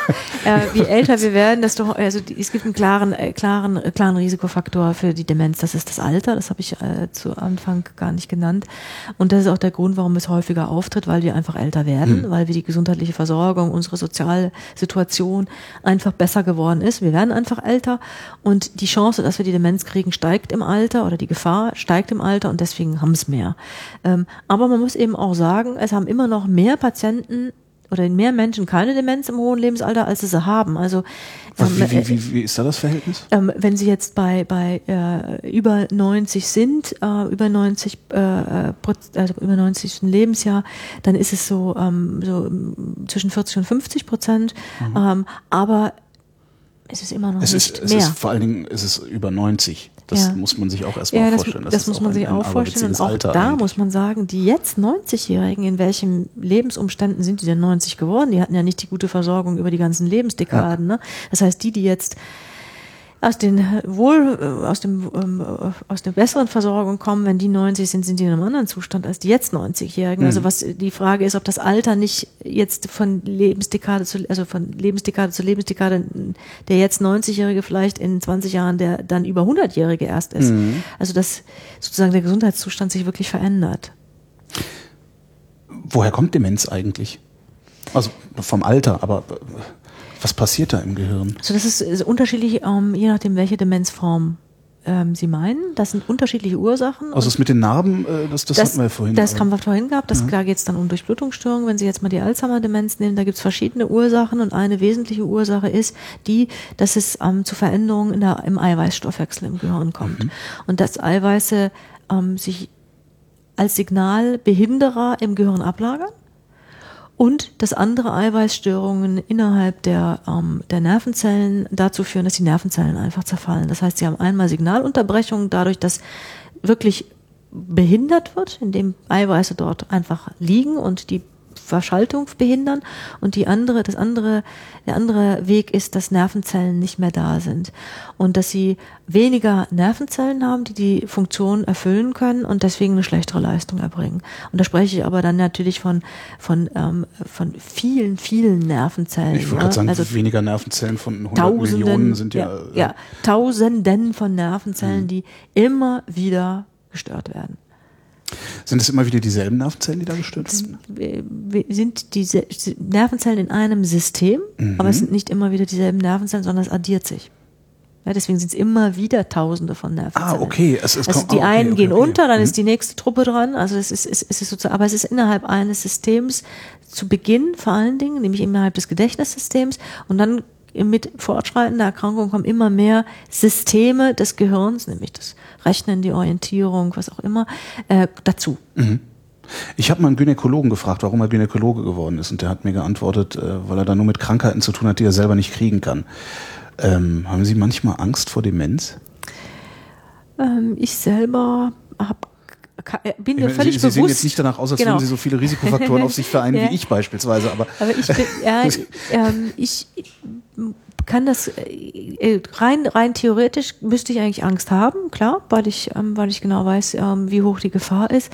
Aber ähm, ich glaube, dass ähm, das, vielleicht ist es auch eine Besonderheit des, des, des, der ärztlichen Tätigkeit, dass man vielleicht gar nicht so in die Zukunft schaut, was man alles bekommen könnte, äh, außer dass man auf seine Risikofaktoren achtet. Mhm. Ähm, denn sie können oder sagen wir so, sie, sie, sie sehen so viele Erkrankungen, die sie bekommen können, ja, äh, das, drüber, ne? ja, da kann man wirklich, da kann man sich auch, da kann man sich auch wirklich den ganzen Tag mit beschäftigen und das macht einen, er hemmt einen auch und das nimmt einem auch ein Stück den Optimismus, den man braucht, um andere Menschen, die wirklich die Erkrankung haben, auch ein Stück zu animieren und und und und und ähm, und, und Optimismus oder zumindest zu Perspektiven kurzfristige, ja. also Optimismus bei einer Demenzerkrankung auch innerhalb der Familien ist äh, sicher ein sehr hochgegriffenes Ziel, aber so kurzfristige Lichtblicke, ähm, so gemeinsam zu, die, da hätte man wahrscheinlich, also ich hätte dazu keine Kraft, wenn ich mir die ganze Zeit Gedanken machen würde, was würdest du in derselben Situation ja, vor allem, machen? Wenn sich die ganze Zeit diese Gedanken machen würden, würden sie irgendwann hier gegenüber den Flur runter bei ihrem Kollegen auf der Couch liegen wahrscheinlich. Äh, das, also, das ist, das genau, das ist das, das ist das eine. was ich durchaus, um, durchaus verstehe und was ich, wo ich auch sehr erleichtert äh, bin, ich habe beide Eltern verloren und ich weiß, dass beiden meinen Eltern unheimlich wichtig war und das kann ich absolut nachvollziehen, dass man sie genau in dieser äh, genau in Erinnerung behalten hat in ihrer Persönlichkeit. Und ja. Dass beide eben keine Demenz hatten und beide auch wirklich in dieser Persönlichkeit, die sie auch im hohen Lebensalter hatten, genauso in Erinnerung geblieben sind. Und bei äh, Patienten, die eine Demenz äh, entwickeln, da hat man ja viele verschiedene Erinnerungen. Und ich denke, je länger die Demenz auch, auch, auch anhält, desto mehr verwischen sich die alten ja. Erinnerungen. Das macht es für die Angehörigen so bitter, ja, dass sie, dass, dass sich immer mehr vorschiebt, dieses Demenzstadium und, ähm, und dass die Erinnerungen verblasst, ähm, wenn, wenn, wenn, äh, wenn der Patient dann auch, auch stirbt. Aber ich habe vor kurzem einen Angehörigen gesprochen, den ich sehr intensiv und sehr lange betreut habe, ähm, weil seine Frau erkrankt war in relativ jungem Alter. Und der hat mir jetzt nach vier Jahren gesagt, wissen Sie, in den vier Jahren hat sich immer weiter das Bild meiner an Demenz erkrankten Ehefrau ist verblasst in den ganzen Jahren und es ist immer mehr die Erinnerung von davor hervorgekommen. Und wenn ich heute an sie denke, denke ich gar nicht an die Frau, die ich zu Ihnen gebracht habe, mhm. sondern ich denke an die Frau, ähm, die davor da war. Und ich möchte diese Pflegezeiten nicht missen, aber ich bin auch unheimlich dankbar, dass diese alten Erinnerungen so präsent jetzt sind. Also, dass ich doch das Gefühl habe, wenn man Angehörige dann nach einigen Jahren wieder trifft, dass dann das auch wieder ein Stück rückgängig gemacht wird. Äh, aber in der aktuellen De De äh, Demenz ähm, es schwer ist, über früher wirklich zu sprechen, weil es mhm. extrem bitter ist und so weit weggerückt ist, so vom täglichen, vom Alltag. Wäre trotzdem eine sinnvolle Strategie für Angehörige, äh, sich immer mal wieder an früher zu erinnern oder vielleicht ja. sogar das aufzuschreiben oder? Äh, äh, absolut, absolut. Aber ich weiß nicht, ob Sie ähm, äh, das so vielleicht auch ähm, ähnlich in der Trauerarbeit. Es gibt, es ist sehr unterschiedlich von Mensch zu Mensch. Ähm, es kann sein, dass es jemanden sehr stärkt, wenn er an früher denkt, mhm. weil es so positive Erinnerungen äh, hervorruft und er sich gerne in diesen Erinnerungen bewegt, aber es kann auch natürlich umso bitterer sein, wenn man mhm. sich wirklich im vollen Umfang vor Augen hält, wie, der, wie, wie groß der Verlust ist. Ja, also wie, auch ähnlich wie nach einem Tod eines engen äh, oder geliebten Menschen es gerade schön sein kann, die Fotos zu sehen. Es kann aber auch unerträglich sein, die ja. Fotos zu sehen. Also ich denke, das ist sehr individuell. Ich habe gerade kurz im Kopf gehabt, dass natürlich auch eine Strategie wäre, wenn man, wenn man das weiß, dass das, dass, dass die, dass das in der Phase der Demenz die Erinnerungen an früher verblassen, ähm, könnte man sich ja auch abwenden. Auch das wäre eine Strategie. Um, ähm, ja, ich denke, passiert das, das? das? Ja, das passiert. Das passiert, das passiert. Ähm, also die jetzige Generation, die in Behandlung ist, die hat ja überwiegend ähm, oder im Vergleich zu den darauffolgenden Generationen überwiegend auch noch Partner. Mhm. Ähm, die kommen eben auch als Ehepaar. Es kommen wenig mit Kindern. Ich habe engagierte Kinder in der Sprechstunde, die, die wirklich toll sind, die haben im vollen Beruf sich trotzdem noch in großer, in großer Liebe um ihre Eltern kümmern. Ähm, aber ich denke, dass viele Kindern, vielen Kindern das auch ganz gerecht, äh, ganz gelegen kommt, dass sie, ähm, als sie arbeiten und die Zeit gar nicht haben, sich das ganze Bild im in der, in der Traurigkeit anzugucken. Also mhm. den Vater so verfallen zu sehen oder die Mutter verfallen zu sehen, nicht zu wissen, was auch an Belastung auf sie zukommt. Ähm, ich glaube, die Abwendung ist eine ganz menschliche, muss man auch mhm. sagen. Das ist total menschlich. Das darf man auch nicht, ähm, darf man auch nicht, äh, nicht äh, werten. Ähm, aber was die Kinder tun können, wenn sie es nicht selber, wenn sie nicht selber helfen können, dann sollen sie äh, zumindest dafür sorgen, dass Hilfe da ist. Also die Abwendung gleichzeitig mit gar nichts mehr tun, das ist, das ist sicher nicht das, was eine Familie eigentlich ausmacht. Nee, bestimmt nicht. Aber zu sagen, ich kann es persönlich nicht, ich ertrage es nicht, ich finde es so furchtbar oder ich brauche einfach Zeit, aber ich helfe beim Aussuchen einer Betreuungsperson, die dir, meiner Mutter, die ähm, äh, unterstützt oder Hilfe anbieten kann. Also dass man auf andere Art und Weise hilft. Wie sind Sie ausgerechnet auf dieses Fachgebiet gekommen?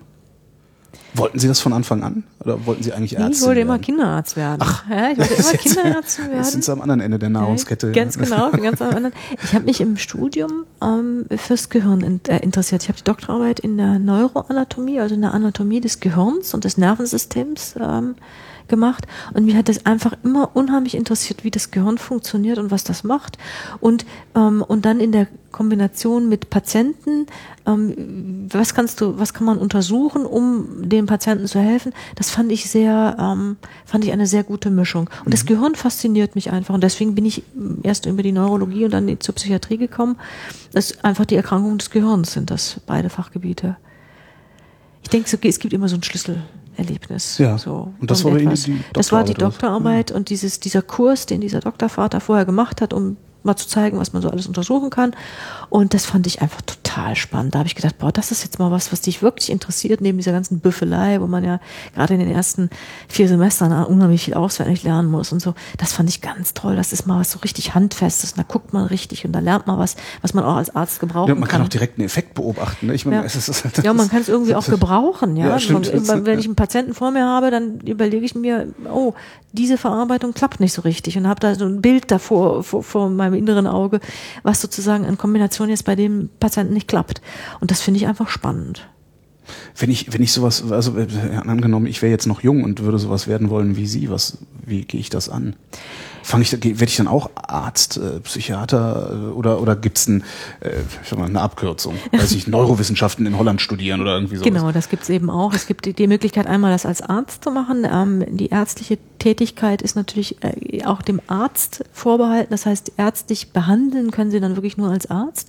Aber wenn Sie jetzt nur die Forschung interessiert, dann gibt's natürlich Alternativen. Dann gibt's die, die Möglichkeit, die Forschung auch als Psychologe zu machen, der zwar psychologisch behandeln kann, aber das ist ja bei dem bei den Erkrankungsbildern, ähm, ich sage jetzt mal zweitrangig, aber als wenn ich jetzt an Demenzen äh, denke, die Behandlung ja primär eine ärztliche ist, ähm, dann kann ich aber die Forschung machen, das kann man ja lernen, oder die Neurowissenschaften ist genauso, da lerne ich ganz viel übers Gehirn und übers wissenschaftliche Arbeiten, aber die Behandlung des Patienten, die habe ich nicht dabei. Und das ist ja eigentlich der Thrill irgendwie. ne? Ganz genau. Also für ja. mich ist das unheimlich wichtig. Aber es gibt ganz kluge Menschen, die sagen, ah, nee, das ist so jeden Tag mit Patienten und so, das ist nichts für mich.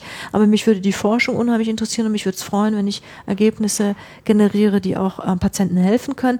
Das ist der ideale Neurowissenschaftler. Das, da ist der gut aufgehoben und den braucht man auch.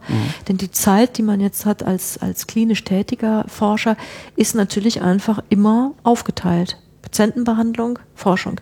Während der Neurowissenschaftler sich eben hundertprozentig dieser Forschung widmen kann. Also ohne die geht's auch nicht. Wie sieht eigentlich Ihre Forschung aus? Also haben Sie so ein Gehirn auf dem Tisch, da ist Strom dran und dann, also wie man es aus so Filmen kennt. hab das Glück, dass ich habe das völlig absurde Bilder gerade im Kopf. Genau. Ich habe das, ich hab das Glück, dass das Gehirn meiner Forschungsprobanden ähm, am Platz ist, wo es auch hingehört, nämlich im Kopf. Ähm, und ähm, das ist immer projektgebunden, aber das, was wir in den letzten Jahren ähm, gemacht haben, war vor allen Dingen uns äh, diese Verschaltungswege anzugucken und uns anzugucken, was im Gehirn funktioniert denn noch bei Tätigkeiten, die wirklich in der Therapie wichtig sind. Und ein Beispiel ist, dass wir ja in der Behandlung von Demenzerkrankten sehr auf das Prinzip der Vertrautheit ähm, aufbauen, also die vertraute Stimme, die vertraute Örtlichkeit, die vertraute Person, ähm, dass das eine Sicherheits- äh, oder sicherheitgebende Funktion ist, Vertrautheit und dass das etwas ist, was den auch äh, den Patienten auch sehr wohl trotz ihrer wirklichen Einbußen in der Hirnleistung irgendwie immer noch präsent ist, ob das jemand ist, der ihnen vertraut ist oder nicht vertraut ist. Und da haben wir uns zum Beispiel in den letzten Jahren angeguckt, ähm, wie ist denn das, was macht denn das Gehirn, wenn es eine vertraute Person sieht? Was macht denn das Gehirn, wenn es keine vertraute Person ist? Und was macht das Gehirn, wenn es einen vertrauten Ort sieht? Und was macht das Gehirn, wenn es keinen vertrauten Ort ist? Also keine vertraute, wenn es zwar ein Ort ist, aber kein vertrauter.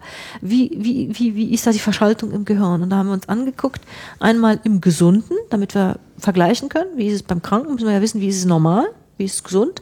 Und da haben wir uns angeguckt, alte Menschen, die genauso alt sind wie unsere Patienten, haben uns aber auch ganz junge angeguckt und haben geguckt, verändert sich dieses System im Alter, im gesunden Altern? Das war eine Frage, die wir hatten. Ist, können wir die Ergebnisse aus jungen Jahren einfach übertragen oder gibt es einen Unterschied im können Verlaufe? Sie? Und man kann es nicht. Okay. Ja, es gibt echt einen Unterschied zwischen alten Gehirnverarbeitung und junger Gehirnverarbeitung, die im Übrigen auch sehr interessant ist. Das ähm, kann ich gleich anfügen. Ein alter, gesunder Mensch braucht, um die Vertrautheit zu identifizieren, deutlich weniger Hirnregionen als ein junger Mensch.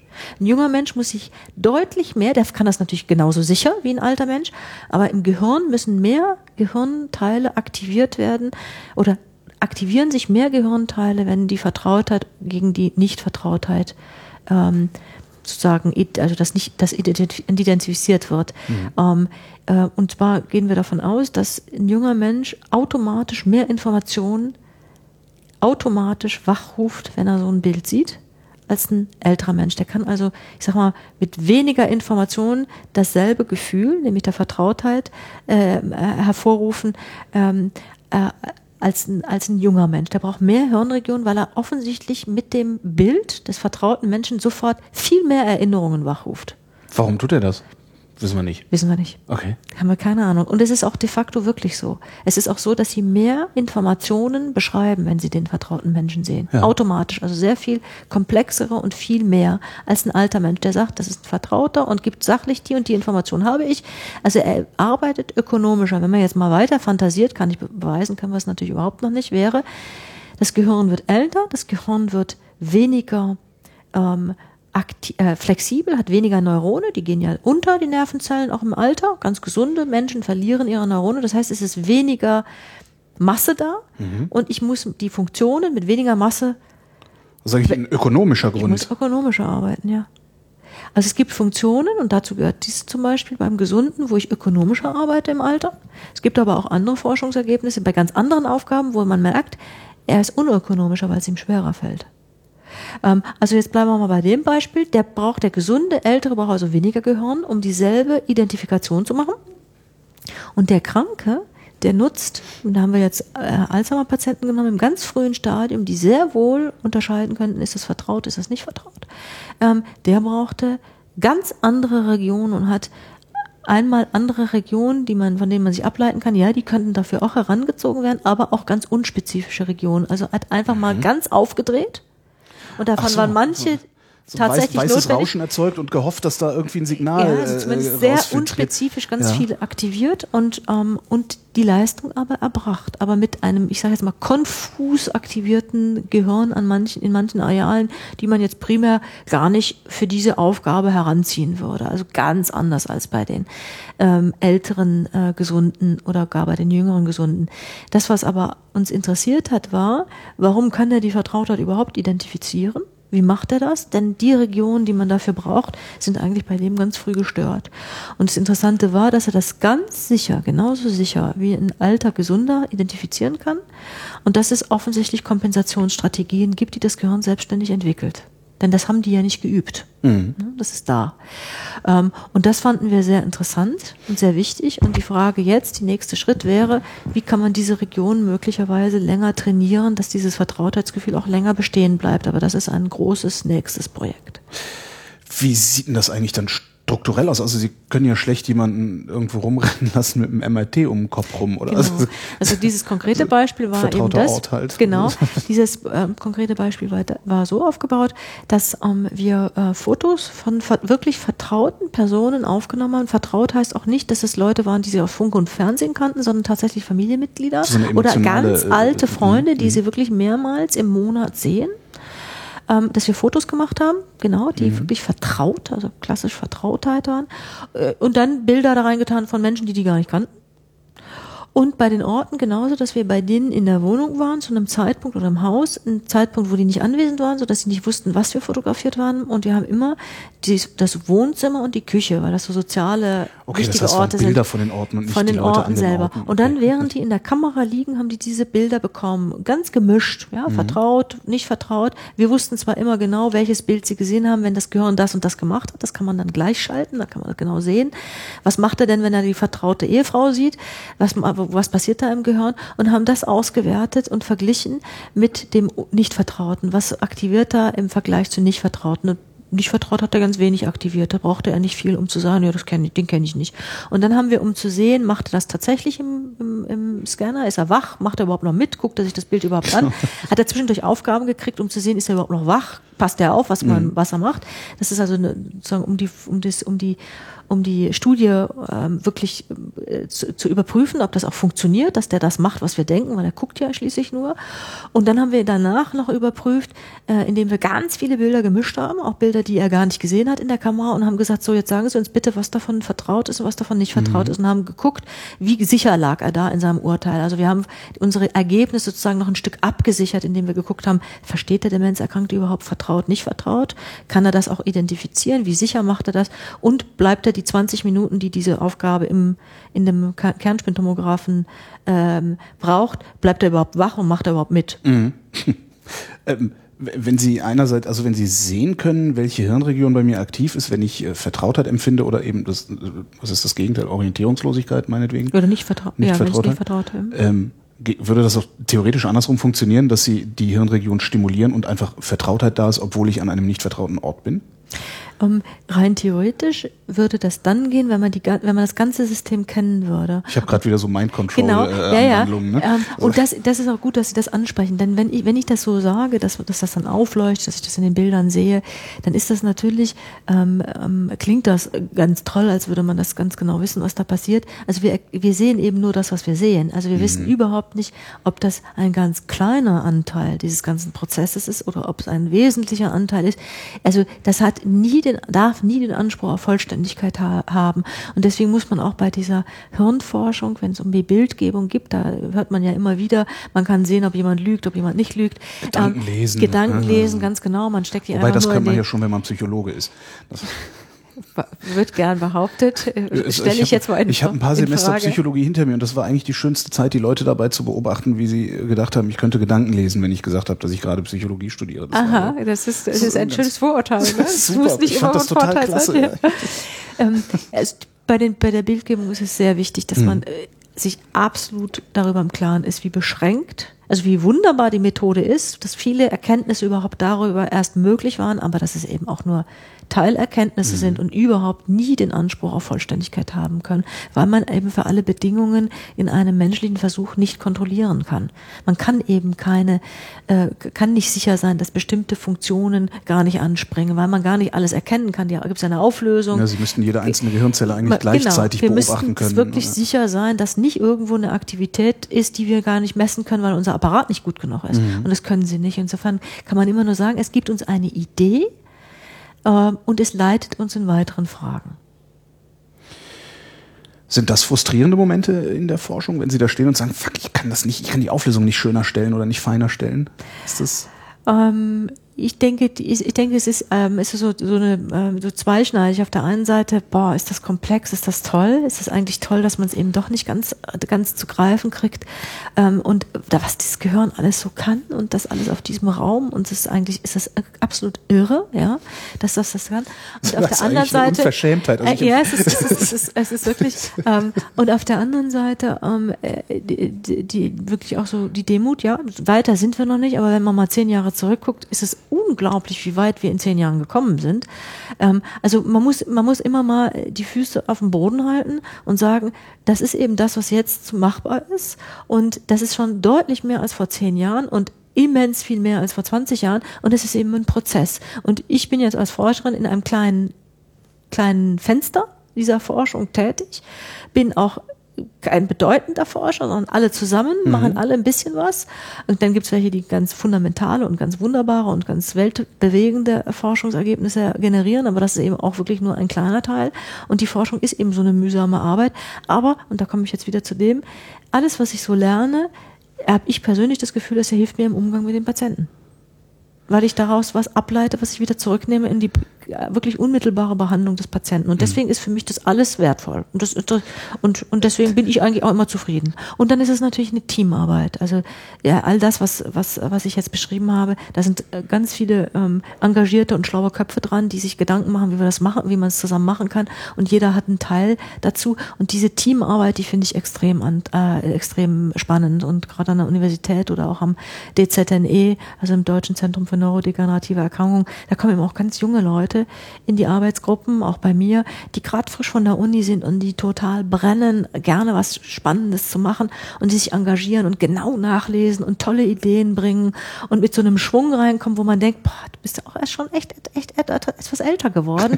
dieses, dieses Strahlen, das ist, das ist toll, das belebt und diese Zusammenarbeit ist einfach schön. Auch verschiedene Berufsgruppen, ne? Ärzte, Psychologen, Schwestern, Radiologen, radiologisch-technische Assistenten, die das MRT, also ganz gemischte Truppen. Und das ist natürlich auch immer abwechslungsreich und macht, äh, macht Spaß, dass es in der Gruppe ist. Was wollten Sie eigentlich werden, als Sie klein waren? Oh, das weiß ich gar nicht mehr. Ich glaube, als ich klein war, habe ich das völlig ausgeblendet, dass man irgendwann arbeiten muss. Ähm, gute, gute Strategie eigentlich. Ja, ich, ich, also ich, ich, ich, ich, ähm, ich wollte auch nie, äh, nie Prinzessin oder sowas, sowas werden. Das, ich habe das, glaube ich, echt ausge, äh, äh, ausgeblendet. Was ich immer gern gemacht habe, ist basteln und ich bin immer gern, habe mich immer gern bewegt.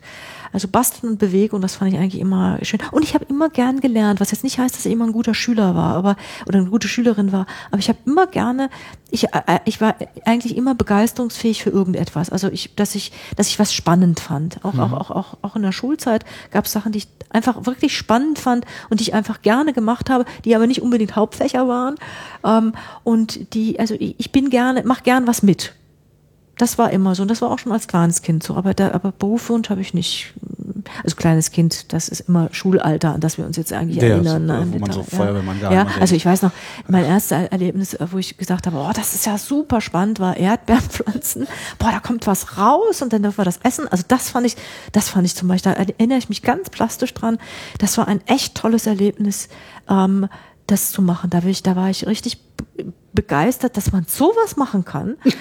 ja, das ist, ja. das sind so, sind so gleich so kleine, kleine erste Steinchen. Ja. Zur Wissenschaft hin, ja klar, also wie, wie kommt das raus? Also irgendwie will man es ja herausfinden. Oder man kriegt die einfache Antwort, ja, das, äh, der Herr hat's gewollt. So, ja, ja oder, oder es kann man im Laden kaufen. Ja. Oder, genau. Ähm, was, was ich die ganze Zeit noch fragen wollte, kommen eigentlich auch junge Patienten zu Ihnen? Also ist, ist die Demenz eine, eine Erkrankung, die auch junge Menschen befällt? Also nur im Ausnahmefall, ganz mhm. selten. Ähm, der jüngste war ähm, 31, der hatte aber eine familiäre Form, das heißt alle, ähm, alle war eine ganz bestimmte Reihenfolge der Erkrankungen, also die wurden einfach alle krank dort, da die, die, die männliche Reihe. Ähm, aber es kommen äh, junge Leute zu uns, die Gedächtnisstörungen haben und die fragen, mhm. woher kommen die? Und dann ähm, gibt es ganz unterschiedliche Ursachen. Es gibt die, die nach einem Unfall und einem Schädeltrauma kommen und sagen, Mensch, ich, ich bin irgendwie nicht der Alte ähm, oder ähm, junge Patienten, die eine erfolgreiche Chemotherapie hinter sich haben und die die Krebserkrankung überstanden haben und sagen, ich merke aber mein Gedächtnis und meine Belastbarkeit ist nicht mehr dieselbe, was kann ich machen? Ähm, oder ähm, Patienten, die sagen, Mensch, ich, mein Gedächtnis geht überhaupt nicht mehr richtig und bei denen wir dann diagnostizieren, die haben überhaupt gar kein Gedächtnisproblem primär, sondern die haben wirklich eine Depression und die merken aber mhm. viel mehr die kognitiven Defizite als tatsächlich, dass sie tatsächlich identifizieren können, dass die anderen Symptome, dass es ihnen so so schlecht geht, tatsächlich eigentlich eine Depression sind. Und dann gehen die Gedächtnisstörungen auch weg, wenn die Depression gut behandelt ist. Und das sind so die positiven, wo ich sage, das ist eben keine Erkrankungen, die zum Tode führen, sondern wo man wirklich auch aktiv mit den Patienten zusammen eine, eine, eine Genesung herbeiführen kann. Und, ähm, und, die, ähm, und die, das sind die jungen Patienten, die zu uns kommen. Mhm. Und auch bei denen, die nach Chemotherapie oder nach einem Schädelhirntrauma, da gibt es eben doch Trainingsmethoden, die man machen kann, die Psychologen machen, die Ergotherapeuten machen, ähm, wo wirklich gezielt und ganz stringent ähm, trainiert wird, bei dem wir sagen können, ähm, es wird eine Besserung eintreten, mhm. ob eine völlige Genesung eintritt der kognitiven Leistung, das können wir nicht versprechen, das ist sehr unterschiedlich. Äh, man muss damit rechnen, dass ein Defizit bleibt, aber das ist nicht vergleichbar mit den Beschwerden, die, mit denen die Patienten ursprünglich kommen. Gibt es irgendwas, wovon Sie noch träumen beruflich? Also das, das möchte ich gerne rausfinden und dann ist aber auch gut. Also ähm, wenn, wenn Sie das so sagen, dann denke ich immer, das, was das, was das Tollste wäre, wenn man den, wenn man den Ausbruch der Erkrankung äh, verhindern könnte. Aber die Forschung, die ich mache, ist dazu nicht geeignet. Das ist mhm. eben, sind doch die Grundlagenforscher, die die Anstöße dazu geben müssen und dann muss man es in der Klinik versuchen. Aber die An, der Anstoß und das tatsächliche Aha-Erlebnis kommt dann aus der Präklinik, also aus mhm. den Tierversuchen und Frage, hier haben wir es aufgehalten, klappt es beim Menschen auch. Das hat man eben noch nicht, so weit ist man noch nicht. Aber wenn man dann so weit wäre, das wäre, das da würde das wäre sicher der Nobelpreis, ja, das wäre einfach äh, genial. Ähm, das, was, ähm, was, was ich gerne, ähm, äh, was ich gerne noch ähm, erreichen würde, was aber jetzt äh, die Welt nicht bewegen würde, so wie Sie es, wie Sie, wie Sie es jetzt gemeint haben, wäre, ähm, wenn die, wenn wir ähm, im Laufe der Demenz wirklich Zeit nah die Therapien einsetzen, äh, einsetzen könnten, die wir zur Verfügung haben mit einem größeren Effekt. Das heißt also, die pharmakologische, also die Medikamente, die ganz früh eingesetzt werden, aber dass dann die zusätzlichen Therapien die Ergotherapie mit spezifischen Programmen, die Begleitung der Angehörigen, also dass diese verschiedenen Bausteine, ähm, dass es klarer ist, äh, in welcher Reihenfolge beziehungsweise ähm, wie, in, in, dass, dass es klar ist, wie jeder Demenzpatient in Deutschland behandelt wird und dass auch alle gleich behandelt werden. Also Woran wie bei einer, das denn? An der Zusammenarbeit der, so. der, der also Beispiel wäre, jemand kommt mit einer Lungenentzündung, ich erkenne den Keim und er kriegt die Antibiose. Ja, ja. ganz klarer Fall. Da ist es ganz klar, wie es läuft. Und beim Demenzerkrankten ist es mehr eine organisatorische Sache, ja? mhm. ähm, dass die verschiedenen Berufsgruppen zusammenarbeiten, besser zusammenarbeiten, dass die Kassen ganz selbstverständlich so eine Behandlung auch finanzieren, denn daran scheitert es auch, dass die das bestimmte Therapie. Ist auch nicht billig, ne? Ich meine, jemand mal eben in die Röhre schieben, kostet ja allein. Ja, das kostet Geld. Die Frage ist nur, was kostet es, wenn man es nicht tut. Na, und vor allen Dingen die Frage, die sich die Kassen dann auch stellen müssen, ist, was, was, was spart vielleicht nicht unbedingt an, am konkreten Patienten Geld, der jetzt gerade eine Behandlung erfährt. Aber die Erkenntnisse, die sie aus der Behandlung des einen Patienten gewinnen, sind ja möglicherweise äh, führen die dazu, dass die Kassen in Zukunft was sparen, weil sie äh, ja, bestimmte Behandlungen gar nicht mehr nötig haben. Äh, ne? Ganz genau, ist, das, das sehe ich auch so. Das ist, also es ist, es ist eine Mischung aus einmal, was, welchen Anspruch hat der Patient auch darauf, die bestmögliche Leistung zu bekommen. Für A hat er Krankenkassenbeiträge gezahlt und ähm, äh, und und welche auf welchen Anspruch hat er einfach als Mensch auf die bestmögliche Behandlung und die Erkenntnisse, die wir daraus gewinnen aus den Behandlungen ähm, und die Koordinierung das ist der zweite Punkt, die Koordinierung der verschiedenen Berufsgruppen, also der, des Arztes, des Psychologen, der Familienbetreuung, ähm, der Pflegekasse, der Pflegeleistungen, also dass diese Koordination, das läuft noch nicht glatt. Und das ist, ähm, das ist aber etwas, was sicher auch ähm, zu, zu, zu machen ist. Und ich denke auch, dass ich das noch erleben werde, dass das besser, besser läuft und besser koordiniert wird und noch mehr gute Therapien einfließen im nicht pharmakologischen, also ohne neue Medikamente. Das wird sicher noch viele Jahre dauern, bis wir da noch bessere Sachen entwickelt haben, aber dass die Koordination der bereits vorliegenden Therapiemöglichkeiten, dass das einfach bestmöglichst äh, funktioniert. Und das ist jetzt, das wäre jetzt ein wirklich klinisches Ziel. Mhm. Das würde ich gerne noch erleben, aber ich, ähm, ich, ich, äh, ich denke, dass, ähm, dass, äh, äh, dass das auch realistisch ist, ich das erlebe. Ist ähm ist die Demenz eine Krankheit, die so häufig oder häufig genug auftritt, so muss man es wahrscheinlich formulieren, häufig genug auftritt, äh, dass sie interessant für die Pharmaindustrie ist? Die ist also, absolut äh, interessant also für die Pharmaindustrie. Da lässt sich richtig gut Geld mit verdienen, ja. weil es eine Volkskrankheit ist, weil sie zunimmt und weil sie, ähm, weil sie ähm, enorme Folgekosten hat, also ein großes Interesse hat, dass es eben gut läuft oder dass es ähm, mhm. aufgehalten wird. Das, was im Moment ein echtes Problem für die Pharmaindustrie ist, und das muss man ganz offen sagen, Pharmaindustrie äh, äh, hat als Aufgabe mit der Forschung, die sie betreibt, Geld zu verdienen. Mhm. Ähm, die Pharmaforschung verdient sehr viel Geld aber sie investiert, viele Firmen investieren auch extrem viel in die Forschung und das ist ja einem einprozentigen Bereich, ähm, das ähm, äh, oder im einstelligen äh, Bereich, dass überhaupt ein Medikament bis zu einer Zulassungsstudie kommt. Ja. Das ist ja ein, der Ausschuss ist ja enorm. Ja, ich habe mal gehört, dass es alleine bis bis man Versuche am Menschen machen kann, schon 100 Millionen gekostet ja, hat. Das ist auch das, unglaublich äh, teuer. Danach verdienen sie natürlich mit der Errungenschaft enorm viel Geld, aber bis sie Geld dahin kommen, Werbung aus. das ist genau das, was ich was ich nicht gut finde. Mhm. Aber man muss jetzt mal, wenn man die wenn man die Industrie mal die Pharmaindustrie jetzt mal abge, einfach mal von dem Punkt sieht, sie haben maßgeblich die ähm, ähm, die, die, die Entwicklung von neuen Medikamenten finanziert durch die Forschung. Sie haben auch das Recht, Geld damit zu verdienen, auch um selber Geld zu verdienen und um es wieder in die Forschung zu äh, stecken.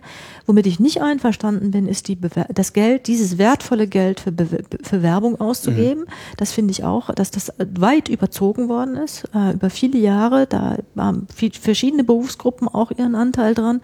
Ähm, das finde ich traurig. Das macht auch den schlechten Ruf der Pharmafirmen ja, aus.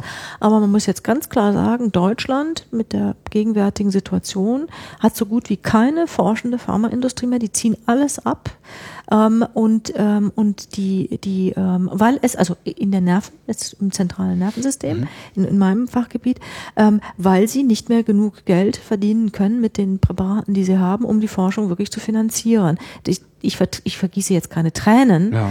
aber man muss auch ganz klar, ähm, wenn man die Pharmaindustrie kritisiert, auch ganz klar die doch bedeutsamen ähm, Errungenschaften und Verdienste dieser äh, der pharmazeutischen Industrie auch genauso benennen. Und das wird das oft einfach vergessen und das finde ich im höchsten Maße auch unfair. Das geht nicht. Ja, die ziehen ab, weil sie nicht mehr genug Geld verdienen können. Ja, sie, sie, die Forschung. Ist, ich hätte gedacht, die würden abziehen, wenn die äh, Forschungsbedingungen nicht mehr so sind, äh, dass man ordentlich arbeiten kann, wie jetzt die die äh, Gentechniker in äh, wo waren das Sachsen-Anhalt, glaube ich, ne?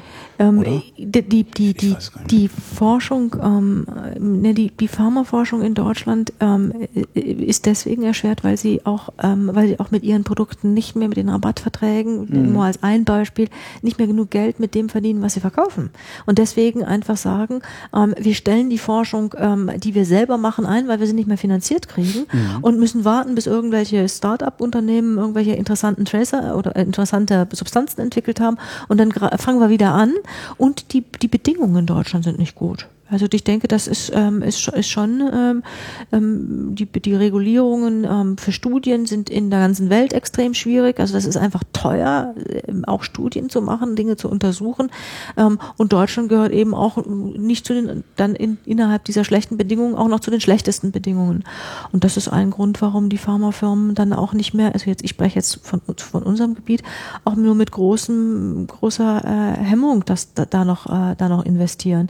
Ähm, was wiederum, muss ich sagen, man muss eben das volle Bild vor Augen mhm. haben. Ich denke trotzdem, dass auch viele, viel Schindluder mit dem Geld getrieben worden ist, das sie verdient haben. Ja, gar keine Frage. Ne? Also, Aber man muss eben auch alle Seiten sehen ja. und, ähm, und das wird, wird eben gerne auch, auch äh, polarisierend genutzt, dass man eine Seite ausblendet. Findet die Forschung denn dann im Ausland wenigstens statt, wo die noch Geld verdienen können, oder findet sie tatsächlich? Ich denke, sie, find, sie findet, in, findet in den äh, Bereichen statt, ähm, Herz, Onkologie, ja. wo noch Geld, wo noch jetzt noch Geld zu verdienen ist, wo sie mit ihren laufenden Präparaten Geld verdienen. Also Firmen haben ja nicht nur ähm, oder viele der großen Firmen haben ja nicht nur irgendetwas gegen Demenz, sondern haben ja dann auch was gegen Diabetes, ja. ähm, Rheumapräparate, Herzpräparate und dann verlagern sie dann einfach in den Bereich, ähm, weil sie da dann auch erstmal mehr Geld mit verdienen können und die Forschung einfach am Laufen halten können. Da einen sinnvollen Steuermechanismus zu erfinden, das wäre, glaube ich, auch nochmal eine gute Aufgabe. Ja, wobei ich da nicht in der Position sein möchte, den zu entwickeln, weil ich da auch keine gute Idee hätte, wie das so umfänglich wirklich so Sie machen machen sich wäre. jeden zum Feind, jeden. Ja. Also hinterher, ja, hinterher hassen sie alle außer die Patienten. Äh, ja, ich, also wie gesagt, ich bin, vor, ich bin nicht in die Politik gegangen. Das mhm. ist wahrscheinlich einer der Gründe, warum es auch klug war, es nicht zu tun. Hätten Sie das irgendwann tun nein, können? Nein, das wäre für mich nichts gewesen. Also. Ich denke, in der Politik muss man so überzeugt sein, dass man genau das Richtige tut und genau weiß, was das Richtige ist. Dafür, das, äh, das wäre hätte nicht gut zu mir gepasst. Das ist schwierig für Wissenschaftler, ja. ja. Vera Holthoff, vielen Dank. Ich danke Ihnen. Und vielen Dank für die Aufmerksamkeit.